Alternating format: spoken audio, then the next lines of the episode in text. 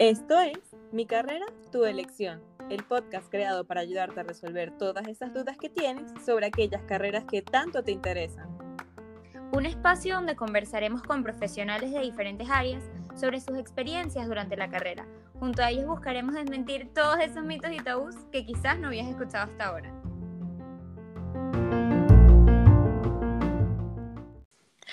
Hola, hola y bienvenidos a un nuevo episodio de Mi Carrera Tu Elección. En el episodio de hoy nos estará acompañando Dylan Trujillo que nos va a contar su experiencia en su carrera de ingeniería en computación. Bueno, yo les voy a hablar un poquito más de, su recorrido, tal como dijo Michelle. Él se graduó de ingeniero en computación en la Universidad José Antonio Páez, San Diego, en, San Diego, Venezuela. Él se especializó luego en desarrollo de aplicaciones para iOS y en aplicaciones de realidad aumentada. Actualmente está trabajando como desarrollador iOS nativo de, y de Unity 3D para Deloitte España. Hola, bienvenido Dylan, muchas gracias por aceptar la invitación a este episodio que siento que a muchas personas le va a llamar la atención.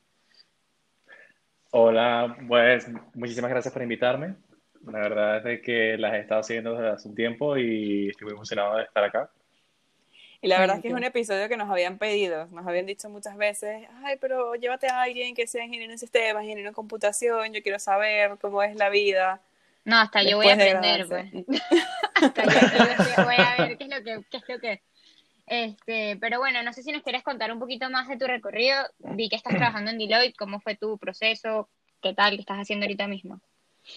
Sí, bueno, eh, Deloitte fue la primera experiencia eh, profesional que tuve. Tengo ya cuatro años trabajando con ellos y tuve la peculiaridad de que apenas me gradué, eh, vine a España buscando eh, un mejor futuro laboral, por decirlo de alguna manera. Y estuve entrando en varios procesos de, selección para varias empresas. les había llamado mucho la atención, siendo una gran consultora, una de las Big Four a nivel mundial. Y al haber entrado, yo sí que estaba buscando ya de, por sí, apenas me gradué, tenía como la idea de que quería hacer aplicaciones móviles. Ni me había imaginado en ese momento que iba a estar haciendo aplicaciones de, para, para iOS, ni mucho menos estar haciendo eh, aplicaciones realidad aumentada. Simplemente era, me gustaría estar realizando, realizando esto. En uno de los procesos de, en una de las entrevistas, antes de, entrar, yo comento de que eh, mi tesis había sido una aplicación con eh, Android y, web. Esto es algo que me, me, gustaba muchísimo y que de verdad quisiera seguir trabajando en esto. Y la chica de recursos humanos, súper, súper, súper simpática, me dice, ay, pues excelente, nosotros ahora mismo estamos en un proceso de absorción de otra empresa que se especializa en aplicaciones móviles. Sin embargo, la posición que tenemos ahora es para Business Intelligence. Y en ese momento yo no sabía que, ni, ni de qué era, ¿Qué era Eso?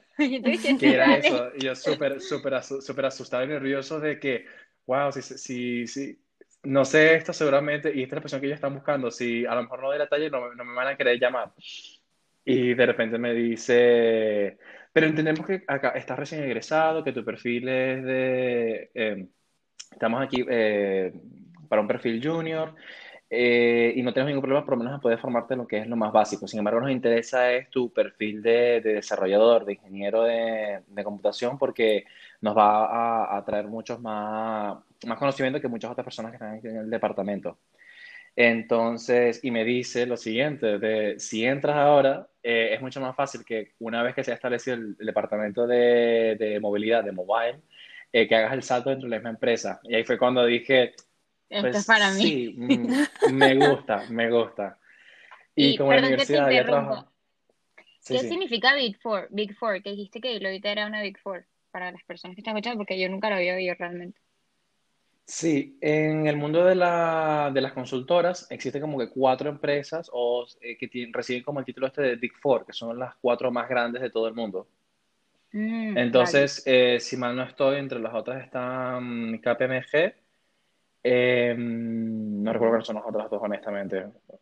Sí, pero a mí una de las cosas que me llama la atención, eh, sobre todo resaltar aquí, es que pasa mucho dentro del, de los profesionales de informática que aunque esté, estés recién egresado, siempre hay empresas, porque pasa mucho también que te van a pedir, no, que tengas tres años de experiencia en esto, cinco en lo otro, pero siempre hay empresas y siempre hay oportunidad para las personas que se acaban de graduar, porque hay, eso, hay mm, puestos que están buscando, exacto, y puestos que están buscando tener a alguien desde el principio y ir formándolo en lo que a ellos les interesa de realidad.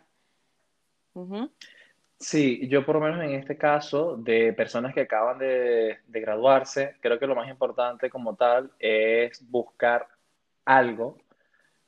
No importa tanto lo que estás haciendo, sino entrar en el mundo laboral. Y una vez de que tú has ganado por una experiencia de cómo es trabajar con, otras personas en un equipo, eh, recibiendo eh, eh, tareas, tareas diseños, etcétera, y que llevas ya como un poco más de, de experiencia, ya es como puedes buscar otras cosas que, que, suenan más, que resuenan más contigo, que te gustan, que te pueden gustar más, porque es mucho más fácil entrar a otra empresa diciendo, tengo tantos años de experiencia acá y quiero hacer esto, a, bueno, acabo de graduarme y quiero hacer esto, pero... y no sé nada, pero por favor enséñamelo todo. No sé nada. Pero puedo hacer lo que sea que me pidas que hagas. Y yo creo que también es importante que mm, en este caso te sirve mucho también entrar en cualquier sitio y ver, tener esa experiencia con algo que quizás en la universidad es como, sí, bueno, vi un poquito de todo, pero no sé en realidad qué me gusta. A lo mejor no estás preparado para tomar la decisión de, bueno, me quiero especializar en esto particularmente, sino que ya entré, vi que esto me gustaba antes, pero ya cuando empecé a aplicarlo como que no era lo que yo pensaba, que pasa mucho también, bueno, cuando empiezas en la carrera como tal. Pero digo que eso, que mucha gente cree que, bueno, ya una vez que esté en la carrera veo qué me gusta y en qué me especializo, pero que realmente hasta que no empiezas a trabajarlo no es que te das cuenta de que, bueno, no era lo que yo me esperaba. Totalmente. Tengo alguna experiencia con algunos compañeros de trabajo que al ellos al entrar han visto que por lo menos lo que ellos más disfrutaban en una parte de desarrollo como tal, eh, neto y puro, están en código, y otros que decidieron irse más por la parte de, de administración, siendo como el contexto es que estoy trabajando en una consultora, por tanto también se permite la, esta parte de de, gestionar proyectos, de búsqueda de clientes, toma de requerimientos, diseños, arquitectura de software. Yo creo que eso sería lo que yo haría, porque realmente que yo y el código todavía no, no, no, no me llama. Y ahorita que estás hablando de aplicaciones, yo creo que así fue que tú descubriste que eso es lo que a ti te gustaba, porque hiciste la tesis de eso, ¿no? O ya tú habías tenido alguna otra experiencia con aplicaciones antes de tomar la decisión de que, bueno, esto es lo que me gustó. Sí, eh, tuve la ventaja de que en la carrera hubo un par de, materias que permitían libre albedrío de escoger cualquier tecnología que tú quisieras para poder realizar los proyectos. En ese entonces me llamaba mucho la atención en realizar aplicaciones para Android. Eh, yo sentía que era como que me, me, parecía muy, me parecía muy interesante el hecho de poder realizar cosas que puedes, eh, aplicaciones que puedes tener al final en tu, en tu mano y después llevar por a, todas partes me, me, motivaba muchísimo esta, me, motivaba esto mucho más que hacer aplicaciones para, para escritorio. Es como, o web, exacto. exactamente. De hecho, tengo que admitir de que dentro de la carrera todo lo que era la parte de desarrollo web lo odiaba. ¿En serio? agradezco mucho, agradezco mucho no tener que dedicarme esto a mi día a día. Y entre Android, vi que ahorita estás con ellos, ¿no? ¿Y por qué te fuiste? O sea, tú estabas apasionado por Android, ¿qué te hizo ahora como que enfocarte y especializarte en ellos? Pues esa es una pregunta muy interesante. cuando, cuando por fin hice el cambio del departamento, eh, como comentaba, comencé a estar en el Business Intelligence. Una vez que logré cerrar el proyecto en el que me encontraba, fue que por fin pude hacer el cambio al departamento de movilidad. Y un día me hacen la siguiente pregunta. Bueno, estás acá, evidentemente tienes una experiencia que no nos sirve a nosotros en este momento, por tanto es como que eres un lienzo en blanco. ¿Qué quieres hacer? ¿Android o iOS? claro, yo tenía, yo estaba pensando, era, todo el tiempo estuve pensando, era que desarrollaba en Android porque para mí era lo más accesible. Para mí era mucho más fácil eh, desarrollar en, Android porque cualquier computadora te funciona y el teléfono que utilizaba en el momento era, era, era un Android.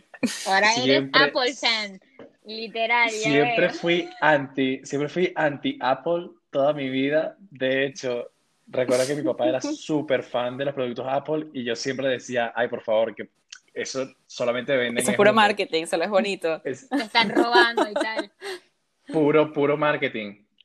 Y en ese momento se me, se me encendió un poco la, la, la bombilla y, y, dije, siendo Android más accesible a todo el mundo, quizás haya menos desarrolladores de, para iOS. Por tanto, creo que sería una buena oportunidad de, de empezar a realizar esto porque la empresa me va a dar las herramientas que necesito para poder empezar a ser un desarrollador de, de iOS, de, Swift. Entonces fue cuando tomé, tomé la decisión. Eh, efectivamente, apenas entré, me dieron el equipo necesario para poder realizar las aplicaciones y lo agradezco mucho porque gracias a esto fue que pude dar ese gran salto. No es fácil entrar en el mundo. Sí, sí, la verdad es que me encanta. Pero creo que uno, eh, en las recomendaciones que puedo dar, o la experiencia que puedo decir, es que uno de los eh, los pasos más difíciles para poder eh, ser un desarrollador de iOS siempre es el equipo. Apple es muy... mucho más eh, costoso. Es mucho más costoso y tienes que utilizar sus productos. No, no es como, por ejemplo, al usar Android, puedes utilizar cualquier plataforma para poder desarrollarlo. Puedes utilizar un Mac, puedes utilizar Linux, puedes utilizar Windows. Pero acá no, tienes que utilizar es su sistema operativo. Por tanto, aquí recomiendo a cualquier persona que tenga un Mac que le dé la oportunidad de, pasarse por este ahí. Sí. Te queríamos preguntar también, hablando de esto, o sea, ya hablaste un poco de qué te llevó a estudiar esa especialidad o bueno, a dedicarte a eso, pero la carrera como tal, ¿qué te llevó a estudiarla? O sea, ¿a ti qué te llamó para que tú dijeras quiero estudiar ingeniería de sistemas? Mm. De... Excelente pregunta. Desde muy pequeño, antes de, de decir que quería estudiar, eh, estaba muy, tenía muchísimas dudas y no tenía claro qué era lo que quería estudiar. De hecho, recuerdo que cuando estaba en, el, en los últimos años de, del bachillerato, estaba como esperando con muchas ansias la prueba esta que te hacen para saber qué... La vocacional, sí. Exacto, la prueba vocacional, porque tenía, estaba como que indeciso en tres, en tres cosas. Estaba indeciso en tres cosas que no tenían casi nada de relación. A mí me enrolló más la prueba, literal. Total, es que yo realizé la prueba porque tenía duda entre tres cosas que, es que no tenía ninguna relación entre ellas. Y me salieron las tres. Y yo dije, ¿pero de qué me sirve esto? Pero al final me terminé decantando por, por ingeniería informática porque una de las cosas que también quería poder realizar era desarrollar videojuegos. Entonces, a pesar de que la carrera no existía en Venezuela, eh, sí es verdad que lo había visto mucho en otros países y tenía mucha ilusión de, de, poder estudiar fuera. No se me dio la oportunidad y dije, pues voy a, a, estudiar lo, más, lo que sea más parecido para que se me haga menos o se me haga más fácil poder abordar esto una, luego de, de haberme graduado. Claro, una especialidad o algo así. Exacto, dije a lo mejor si puedo utilizar esto como base, me puede servir de base para luego poder estudiar una especialidad, un máster o algo por el estilo. Exacto, que al final, ajá, eso que, que siempre decimos en, en, bueno, lo hemos dicho en varios episodios, que al final lo que te puede definir como a lo que te vas a dedicar profesionalmente no viene siendo la, la carrera del pregrado, sino el posgrado a lo que te especialices, porque siempre sales en la carrera como todo muy general y bueno, al final tienes que decidir en qué, exacto, en qué te vas a dedicar. Y la parte de videojuegos, perdona que lo cambio pero el tema, ¿todavía te interesa o ya te vas a dedicar al tema de las aplicaciones fuera El tema de videojuegos es algo que aún me está interesando, pero siento que mientras más está pasando el tiempo y más estoy realizando aplicaciones móviles o, incluso aplicaciones de, con, con realidad aumentada, eh, veo un poco el sector del desarrollo de videojuegos como una especie de, mafia muy difícil de entrar. Sí que es verdad que he estado, he, tratado de postularme en procesos de selección para poder desarrollar videojuegos, pero siempre está como esta gran barrera que dicen, pues quiero ver tu portafolio para saber qué videojuegos ya has creado para poder entrar. Mm, no he tenido la suerte de poder conseguir algo que sea, sí, buscamos a alguien junior y nosotros vamos a formar. Entonces me estoy, me estoy, me estoy seriamente pensando si quiero continuar realizando aplicaciones o saltar directamente al mundo de videojuegos o realizar eh, videojuegos para aplicaciones móviles. Para aplicaciones, eso es lo que estoy considerando. El tema de aplicaciones habla full de realidad aumentada. No sé si nos puedes hablar un poquito que, cómo así que aplicaciones realidad aumentada para personas que no tengan ni idea de qué significa este término. Claro. Eh, red aumentada son eh, aquellas aplicaciones que toman eh, feedback de, de, nuestro mundo eh, normal y le añaden componentes tecnológicos. Usualmente son aplicaciones que utilizan la cámara interactúan con el, con el, mundo a través de la cámara y al ver el, el, el, teléfono, el dispositivo, puedes ver cosas que en realidad no están ahí, que sean objetos 3D renderizados, etcétera, etcétera. Um, Un ejemplo pueden ser los filtros de Instagram o algo así. O Snapchat, estaba pensando cuando salían los bitmojis y tal, que si bailando y tal, y que los ponías en la cámara y salían bailando, no sé si lo llegaron a usar alguna Exacto. vez, era un filtrito, una cosa que salía un muñequito de mentira, pero como si estuviera parado en tu escritorio, pues. Exacto. Sí, cualquier cosa que tome algo de la, del mundo real y le añada cosas, enriquezca esa experiencia, son, eh, es realidad aumentada. Luego tienes realidad virtual, que es cuando no tomas nada del, de, de, del universo, sino que es una experiencia completamente inmersiva eh, en, en, un uh -huh. mundo virtual. Que es como los lentes estos que están de moda que uno juega y tal, que en vez del play y la cosa, te pones tus lentes y juegas como si estuvieras dentro del juego, pues. Sí, sí, sí, efectivamente. De hecho, la popularidad de ellos está aumentando exponencialmente. Exacto, y también ver, ver exacto, que hay una diferencia, porque mucha gente lo suele confundir. Otra cosa que queríamos preguntarte, volviendo a lo de que cuando empezaste la carrera, luego de que ya estabas adentro, que ya estabas estudiando, luego de que terminaste la carrera, ¿habían algunos mitos o cosas que escuchabas sobre la carrera que, que bueno, que luego te diste cuenta de que no, que no eran, que no eran ciertos? Creo que el que vi, el que puedo pensar así por encima de mi cabeza es antes de empezar la carrera, eh, yo tenía este mito encima de que solamente aquellas personas que tienen años eh, estudiando programación por su cuenta, que eran sumamente apasionados para, para esto, podían entrar en la carrera. Yo cuando entré en la carrera, eh, si piqué código tres horas en toda mi vida, había sido demasiado. Uh -huh. eh, entré con, con, con, muchos nervios, dije que a lo mejor esto no era para mí, porque nunca había estudiado, eh, he picado código, he visto algunos cursos tutoriales, pero no he hecho nada a profundidad. Pero la verdad es que me calmó mucho saber que, eh, que la universidad es algo que te prepara, justamente te forma en esto, y no necesariamente necesitas tener un, ya un background para, para, para, para poder empezar. Ya ellos te dan las herramientas para poder, todas las herramientas necesarias para poder pasar por toda la, la, carrera y evidentemente luego empezar una vida profesional.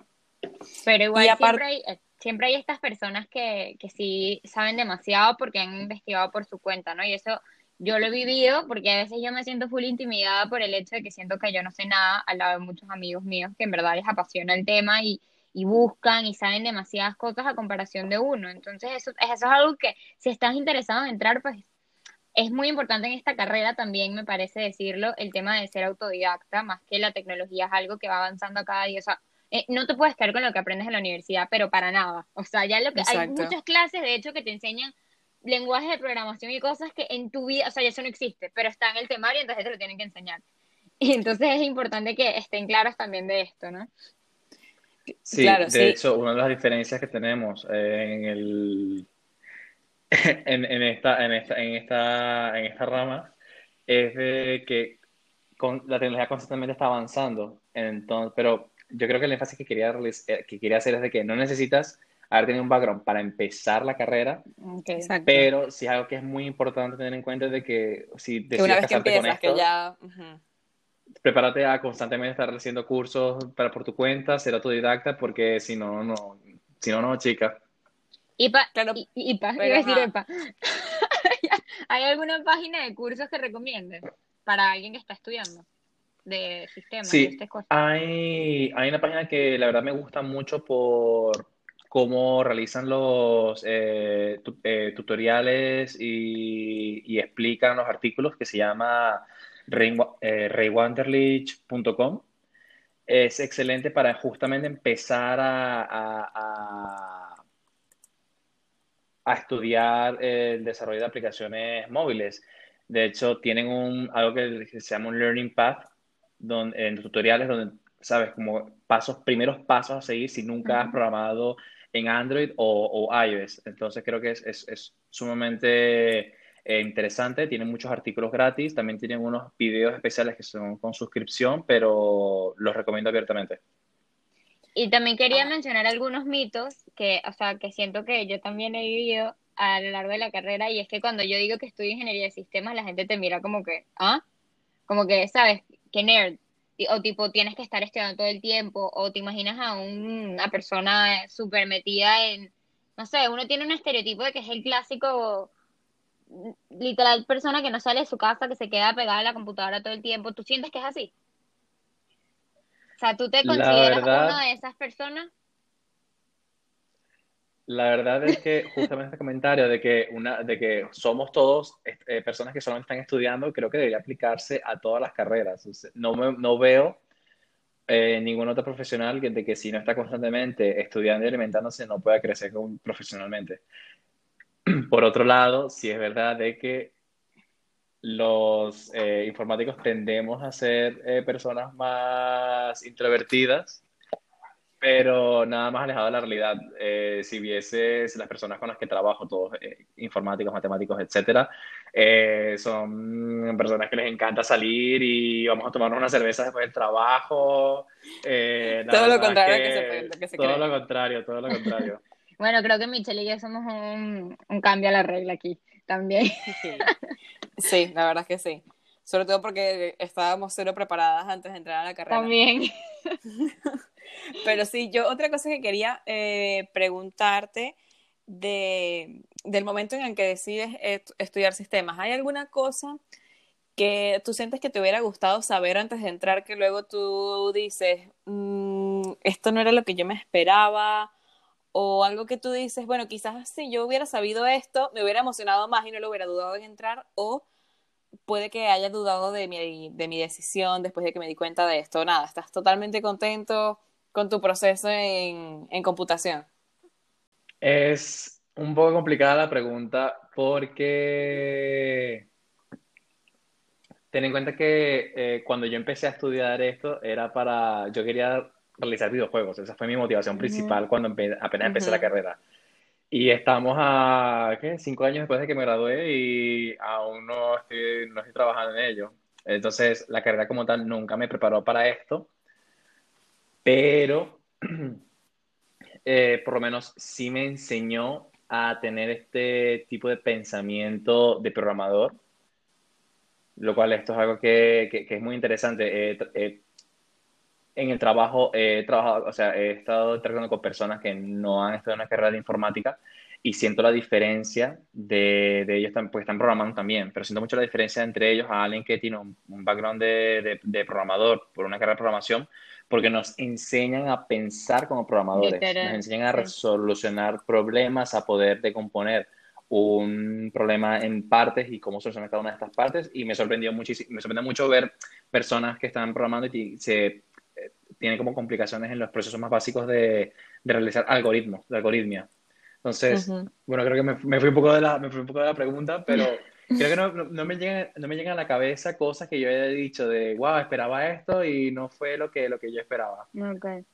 Pero esto que estás hablando del pensamiento lógico es súper verdad. O sea, a mí me pasa, pero más con cosas que no son, ¿sabes? Mi día a día, pues. O sea, cualquier problema que me pasa o lo que sea, yo busco como fragmentarlo automáticamente, ¿sabes? Como que, bueno, tengo que seguir estos cinco pasos para yo llegar al resultado. Y eso es algo que me nace y yo siento que es verdad. Hay muchas personas que, claro, no les enseñaron de esta manera a pensar que ven todo como demasiado aéreo, demasiado cosa, y nosotros como que nos enseñaron a llevarlo a la realidad, entonces uno estructura y ejecuta, punto. Que eso es algo que, no, es, no, es, solo algo también de la carrera de computación, sino que es algo de, la, ingeniería. en general. Claro, eh, yo siento que la computación lo lleva como un poquito más allá porque busca el algoritmo para el proceso, no es solamente el sistema de entrada, proceso y salida, sino que como que lo fragmenta mejor. ¿Sí? Sí, eh, bueno, dicen por ahí de que depende de la carrera que tú hayas escogido, puede también incluso afectar un poco a tu personalidad. Es por esto, porque cualquier cosa que aprendes también afecta tu, habilidad de procesar algunas cosas. Y computación definitivamente algo que, que nos eh, identifica a todos, es la habilidad de poder agarrar un problema y poder identificar todos sus componentes. O sea, creo que es lo más, lo, más relevante. Sí. Así que ya saben, si les interesa tener este tipo de mentalidad, quizás esta es la carrera para este, Bueno, yo creo que también algún tema súper interesante que hasta a mí me llama la atención es más o menos qué tipo de especialidades existen o, o has escuchado o tienes amigos que por lo menos se han dedicado a estas ramas, no sé, algún, algo en lo que las personas se puedan dedicar después de graduados, pues. Algunas, porque son muchísimas. Hay muchísimas algunas, algunas áreas, algunas áreas, no todas, obviamente. Pero te puedo, puedo eh, hablar justamente de los eh, diferentes departamentos, subdepartamentos que hay en mi departamento. Tenemos aquellos que son desarrolladores de backend, frontend. es backend? backend es todo lo que funciona en en un software que el usuario no ve. ¿A, qué, ¿A, qué, me refiero con esto? Es todo lo que está asociado con, con las bases de datos, el eh, proceso de peticiones, eh, em, código, ¿no? También todo el... No, porque al final el código tiene todo. Em, llamadas a, endpoints sin servicios, eh, todo esto es lo que conlleva la, la parte de, del backend. Todo aquello que el usuario no puede ver. Y luego está el frontend que también tiene eh, código, o sea, no, porque estés en frontend no significa que no vayas a de, tocar código, pero sí que se, se, refiere más a la parte que el usuario va a estar viendo, de que las cosas sean funcionales y, y se, vean, se vean bien. Y usualmente la eh, frontend eh, trabaja en conjunto o idealmente debería estar trabajando en conjunto con el equipo de UI UX que es UI UX. Perdón que te esté preguntando esto, porque quizás alguien que esté escuchando no, no, esto no tiene idea de estos términos, ¿sabes? Pero, no, te preocupes, perfecto. Eh, UI UX es user, eh, user Interface and User Experience. Son estos profesionales dedicados a eh, diseñar las interfaces de las aplicaciones. Em, UX se refiere como al User Experience, se especializa en cómo los componentes, hace un estudio previo del, target de las aplicaciones y luego de hacer este estudio eh, eh, viene con una propuesta de la interfaz más eh, funcional para estos usuarios y luego están los UI que hacen la, la, user interface donde se refieren a, como tal más a pues. diseñarla. El diseño neto después de que los UXs han hecho este estudio. Que al final todo esto lo que busca es en realidad eh, optimizar lo que dicen la interacción humano-computador, al final, ¿no? Sí. ¿Qué otra especialidad hay? Algo que no tenga tanto código, porque sé que hay muchas cosas de las que como en ingeniería en computación te puedes especializar que no sean tan, tan programar, tan código. ¿Qué otra cosa puede ser? Eh, más en la parte de gestión. Em, creo que, aunque no es necesario, creo que es muy importante o, se aprecia mucho eh, como desarrollador, como programador, tener una persona que está, quien gestiona los proyectos, que tenga un background de, de programador, que sepa el costo que tiene realizar eh, algunas cosas.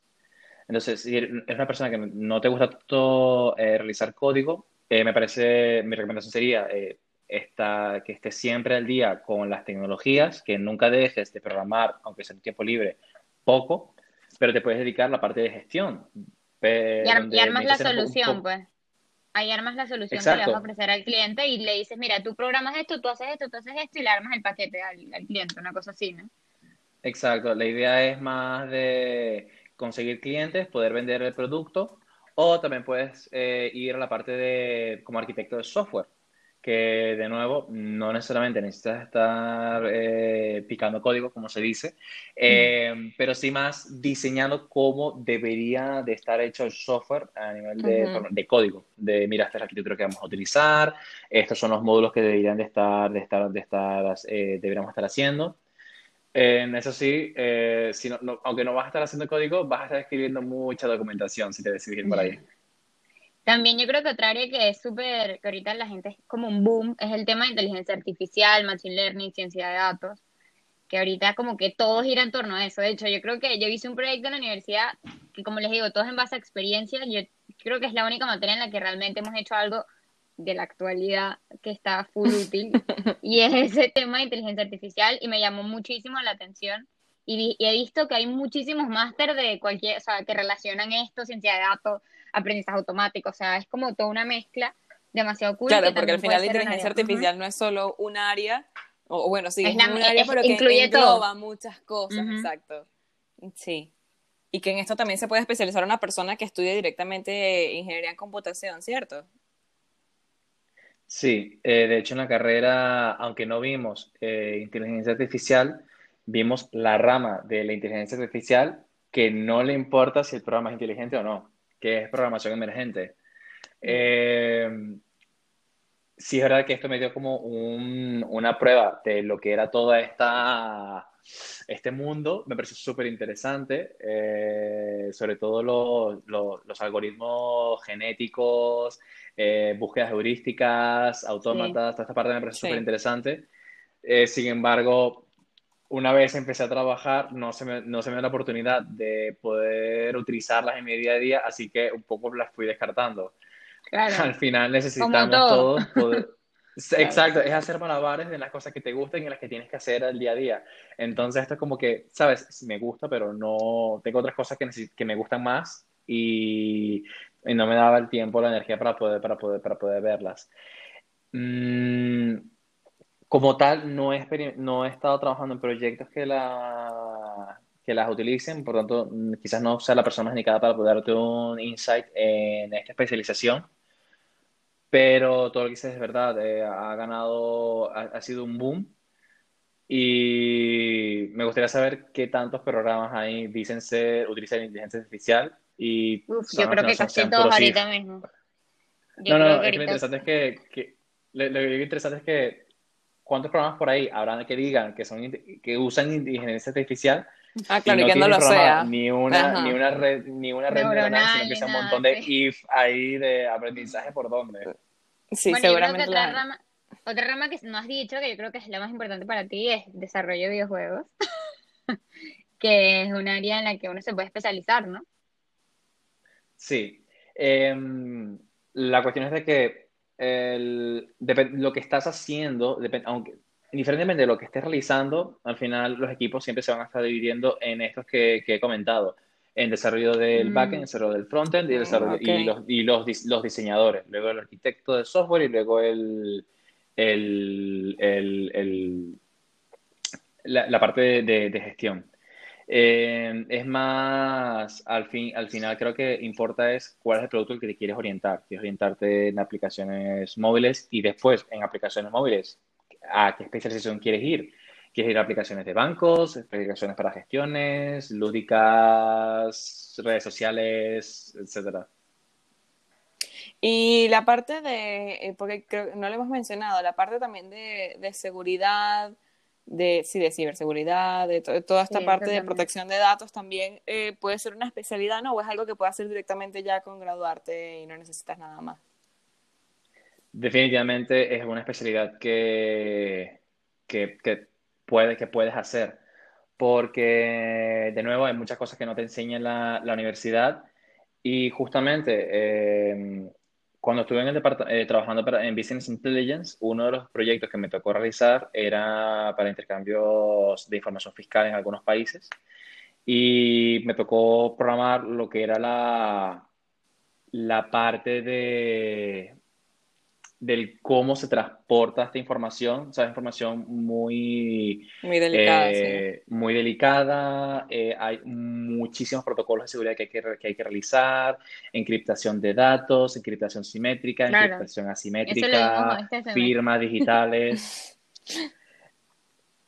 Entonces, creo que esto... Es, ah, bueno, creo que esto es, eh, es mucha información, es... Em, muchas cosas, por tanto, ameritan una especialización. Eh, yo todo lo que toqué fue todo auto, autodidacta. y eh, hay muchísimas cosas que me, que, que, que, me, me, dejé por ver. Obvio. Y otra, otra cosa es un tip que les voy a dar, porque por lo menos yo quería estudiar ingeniería biomédica, pero acá en Panamá como que no, creo que la da una universidad, pero no es muy buena. Entonces, eh, pues yo averigué si una vez uno se gradúa de ingeniero de sistemas, pues puedes irte por esta rama. Y bueno, una de las especializaciones es el tema de robótica. De hecho, yo vi un máster que es ingeniería en biomédica y puedes tener como, o sea, un prerequisito es que seas ingeniero de sistemas, pero adicional te mandan a estudiar como un poquito más el tema de biología, o sea, que te meten más biología de base, porque obviamente nosotros no damos biología base, pero si eres ingeniero de sistema y tienes conocimiento en programación, también te puedes ir por la parte biomédica, que es más que nada hacer todas estas máquinas para los hospitales y todo este tema. Así que bueno, un, fact que también les puede servir si les interesa, es un plus. sí, sí. Y bueno, también queríamos preguntarte, y creo que esta es la pregunta del millón y por la que muchas personas realmente se rigen a la hora de elegir una carrera. Y es cuánto podría aspirar una persona a ganar que está recién egresada y después de que ya tiene una especialidad, como que más o menos cuál puede ser el salario de un programador o de un ingeniero de sistemas. Excelente. Eh, lamentablemente, siento que la, información que yo pueda darte eh, se basa solamente en mi experiencia en España. Por tanto, lo que puedo decir es cuánto podría estar cobrando un recién egresado en ingeniería. Eh, en computación o informática aquí en España. Em, un recién egresado podría estar cobrando aproximadamente, sin ningún tipo de experiencia, unos eh, 20 mil euros al año. Creo que más o menos se basa el, el, la media del sueldo. Podrían ser 2.000 euros menos, 2.000 euros más. De, cada quien todo es relativo, claro. Historia. Sí, es todo relativo a la empresa que estás. Mm, 1.500 euros al mes. 1.500 euros al mes, más o menos. Exacto. Eh, y sobre todo también el tipo de empresa en el que estás. Eh, si vas a una consultora, es más probable de que eh, tienden a pagar menos que productos o empresas de productos. ¿Qué son empresas de productos? Son aquellas empresas que tienen un solo producto o muy pocos, pero son suyos y ellos son los que hablan de la empresa. Eh, por ejemplo, mm, Wallapop, eh, Globo, eh, etcétera, otro, otro tipo de, empresas, empresas muy grandes, pero tienen una sola aplicación que habla por ellos. Claro, que entres en el departamento. Exacto, que entres en el departamento de informática de una empresa a que entres en una empresa que diseña software, por decir así, ¿no? Exact, exactamente. Vale. creo, que, creo que esto también es un punto muy interesante de, hablar de cuáles son las diferencias entre eh, consultoras y producto. Sí, yo no sé qué es una consultora particularmente. Ni yo, así que sí, me parece chévere. Consultoras son estas empresas que ayudan, digamos, entre comillas, a, a, los, a sus clientes a poder realizar una cierta tarea. Están las consultoras informáticas, donde básicamente viene un cliente y dice, pues yo quiero tal cosa, y la consultora se encarga de conseguir todos los recursos, de poder ayudarlo, porque supone que tiene como más background, más conocimiento para poder ofrecerte la mejor solución y decirte, esto es lo mejor para ti, y le venden el producto. Pero no deja de ser de, es un tercero que, que desarrolla la solución para otra empresa. Y la diferencia de producto es cuando la misma empresa forma su propio equipo y realiza su propia solución. Eh, es como...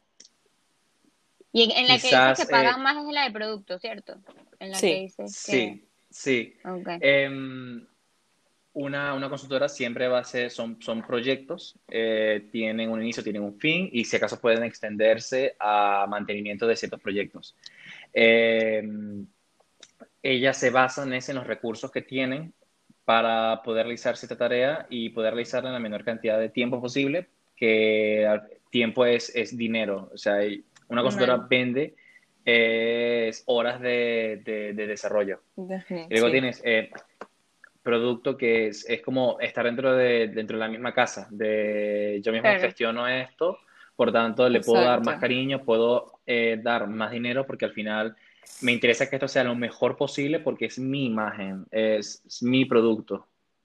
Yo tengo una pregunta. Eh, yo creo que esto es un dilema para cualquier persona egresada. Si quieres trabajar por tu cuenta, por ejemplo, poner precios, ¿no? Yo creo que esto es algo súper importante y bueno, yo no sé si a ti te ha pasado y si has tenido la experiencia. Si tú tuvieras que vender una aplicación web, por ejemplo, tú, te dicen, mira, yo te digo, Dylan, quiero una aplicación que, que haga tal, y la tienes que desarrollar tú toda. O sea, que tienes que hacer todo el proceso que hacen.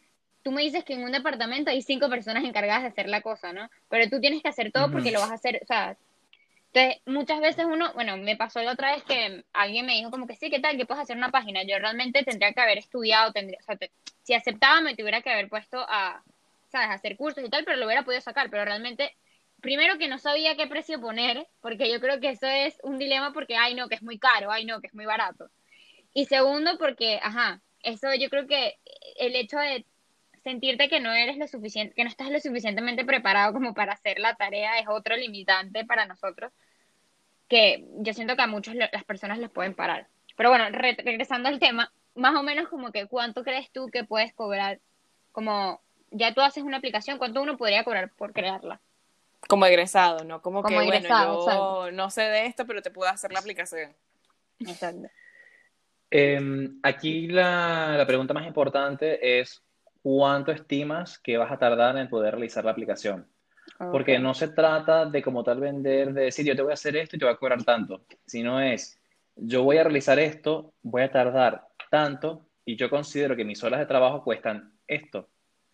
A lo que voy, de, habíamos hablado justamente de cuánto cobraba podría cobrar un, un recién egresado al año. Entonces, algo muy interesante sería de que si la media de una persona con tu experiencia es de tanto al año, pues divide eso en, en, en, cuánto, al final, cuánto cuesta tu hora, tu hora de trabajo. ¿Sabes? dividir esto en tanto, entre tantos meses, entre tantos, o sea, por lo menos 20 días, tantas horas. la hora o 15 dólares la hora, un ejemplo. Y en base a eso calculas el total. Un ejemplo, no sé. Sí, eh, exacto, exacto. Esa sería, esa sería la, la, la, la, creo que sería la práctica correcta de, de, poder realizar. Eh, esta aplicación me tomará aproximadamente tres meses de, de desarrollar. Eh, pues te voy a cobrar a 10 euros la hora. 4.000 mil euros. 4, no, tú al final no le, no le dices la, cuánto te cuesta la hora. Te, tú dices cuánto te cuesta, o sea, al final tú das el, es el, es el, Total, el, cuánto le vas a cobrar. Dices, pues mira, pues te voy a cobrar eh, 4.000, mil euros, ¿sabes? Y tú dices, porque calculas más o menos, ¿sabes? Al mes gano tanto por tantas horas de trabajo, por tanto, si esto me va a tardar eh, los tres meses, pues esto es lo que voy a cobrar. Y si al final, algo muy importante es que si una persona te dice que, uy, no, es muy caro, eh, tengo un amigo que lo, lo, hace más barato, Clásico. invito muy abiertamente, invito muy abiertamente a que le digan, pues me alegro que tengas un amigo que te lo haga más barato porque significa que lo puedes preguntar a él. Nunca, nunca, nunca eh, Bajes tu precio porque te... la, Exacto. Nunca subestimes tu, tu, tu valía, eh, cuánto, cuánto, cuánto, cuánto, vales. Al final eres tú quien, quien puede poner tu, tu, precio y puedes decir, yo creo que esto es lo que valgo, y porque al final tú vendes tu tiempo. Es lo más importante. Tú vendes tu tiempo, tú te dedicas a realizar esto y estás dando tu tiempo, tiempo que podrías estar saliendo a, a, tomar, salir con los amigos, eh, jugar o estudiar, ¿sabes? sí, Y, que, y que sobre todo, si vuelves por ejemplo, eh, si volvemos al ejemplo de que desarrollo una aplicación que va a incluir inteligencia artificial, pues mira, yo te voy a cobrar por esto 5.000 euros, pero llega él y te dice, tengo un amigo que me lo va a hacer más barato, me lo va a hacer quizás en 2.000, y seguramente el compañero lo que va a hacer es que va a agarrar y va a poner ese poco de ifs anidados, y al final es como, bueno, sí, puede que cumpla con la función, pero no es lo mejor. Claro, sí, eso sí no entiendo. Otra cosa ya como buscando cerrar, como bueno, como dijimos al principio, eh, nos habían pedido mucho este tema de, ingeniería en sistemas, en computación, eh, y creo que lo más importante aquí sería como tú como profesional, ¿qué recomendación le das a alguien que está interesado en entrar en la carrera o que ya se está preparando y que, bueno, y que tú dirías, mira, yo sé esto y, y esta es mi recomendación para ti? O sea, que está considerando que ya entró dentro de la carrera. O sea, para cualquier persona ¿Qué recomendación? Interesado en el, exacto, en el área. Eh, mi recomendación sería que trates de tocar todas las ramas posibles de la informática para que puedas encontrar la que a ti más te guste. Y que no te frustres si no, con, si no das con la que, con la que más te, te gusta. eh, persevera, llega al final, porque al final no vas creo que no vas a encontrar, no vas a sentir lo que es la carrera como tal hasta que no te gradúas y empiezas a, empiezas el mundo laboral. Ahí es cuando vas a ver, de verdad, vas a, vas a tener verdadera experiencia, vas a ver lo que es la carrera en verdad y cuando vas a empezar a ver las cosas que te gustan y las que no, cuando empiezas a trabajar con un equipo multidisciplinario, realizando diferentes tipos de aplicaciones, ahí es cuando tú dices, sabes, esto es lo que me gusta, esto es lo que, por, lo, por lo que quiero hacer. Es muy diferente a que tú en una universidad te esté mandando eh, proyectos que, aunque eh, eh, tienen su función, evidentemente, estos proyectos, creo que nunca nos quitamos a la cabeza esto de, bueno, pero es un proyecto, ¿quién más lo va a ver? Ah, cuando estás trabajando y tú dices, y tú dices, este es un producto, esto es algo que alguien está vendiendo a otra persona, que esto tiene que salir bien. Y es como le das, tu, tu cabeza cambia, tu, tu forma de, de, Le metes más esfuerzo, claro. Sí, exacto, exacto. ¿Alguna otra recomendación que le darías a un estudiante interesado en entrar? Eh, que se prepare a estar constantemente viendo nuevas tecnologías, a prepararse a una cosa que eh, estudiaste y sabías que puede cambiar, dar una vuelta completa y ser totalmente diferente en cuestión de pocos meses.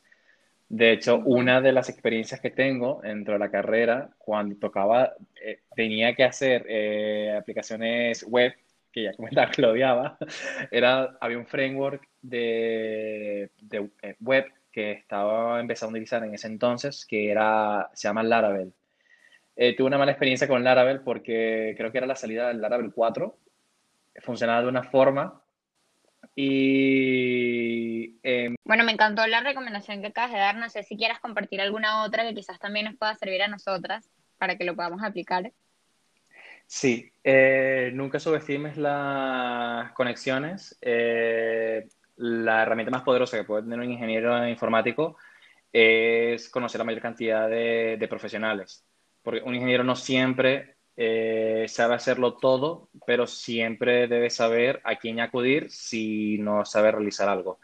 Y además de que nunca sabes quién te puede ofrecer un proyecto o quién te puede ofrecer trabajar con, con, ellos o a quién puedes llamar para poder realizar un proyecto que te acaba de llegar a ti. Claro, yo creo que también el tema de conseguir un equipo chévere para trabajar es importante, porque quizás si no conoces a alguien y alguien te dice, bueno, mira, buscas a cualquier persona por internet, bueno, ¿a quién puedo hacer no sé qué? Quizás no, no concuerdas bien con la persona y al final el proyecto no sale como tenías planeado, ¿no? Lo que va a diferenciar que tu día a día en el trabajo sea un infierno o sea algo que disfrutes, va a ser el equipo con el que estás trabajando. Si trabajas con personas con las que no eh, tienes esa sinergia, desde esa sinergia la vas a pasar muy, muy mal. Pero una vez que consigues eh, un equipo eh, con el que te sientes bien, con el que puedes hablar, abiertamente, ya sea de eh, recomendaciones, de que mejorar esto o que te puedan decir, esto puedes mejorarlo de esta forma y que al final sepas que puedes eh, apoyarte en ellos para poder acabar la tarea es sumamente importante.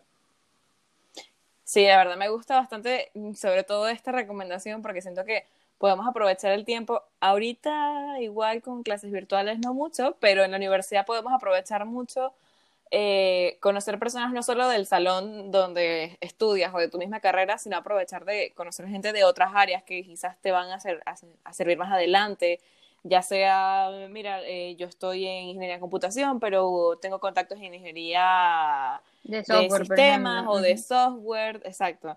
Siento que es como eso, bien importante la parte de los contactos porque es verdad, al final te puede servir tanto como para iniciar proyectos tú como para buscar un trabajo o para que te recomienden. Pues nada, nos queda solo despedirnos, Dylan. Muchas gracias por las recomendaciones, por bueno, por compartir tus experiencias con nosotras. Espero que les sirva más de una persona, que hayamos aclarado muchísimas dudas, porque bueno, yo por lo menos me llevo un par, de tips nuevos. No sé, Andrea, yo también, sí, tal cual.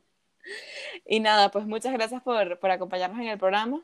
De nada, la verdad, espero que, cualquier cosa que haya dicho les sirva que, y para haber respondido varias de las preguntas que dudas que tenían respecto a la carrera.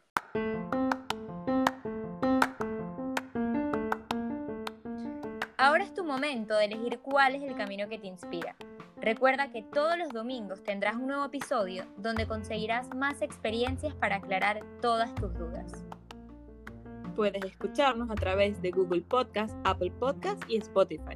Síguenos en nuestro Instagram, arroba mi carrera punto tu elección, para estar atento a cada nuevo episodio. Otras especialidades para... Perdón, Esto volver a, esto volver a decirlo. sorry. Sorry. Bueno, voy a volver a hacer la pregunta. Sí. Gracias, gracias. Te aprecio. 哈 哈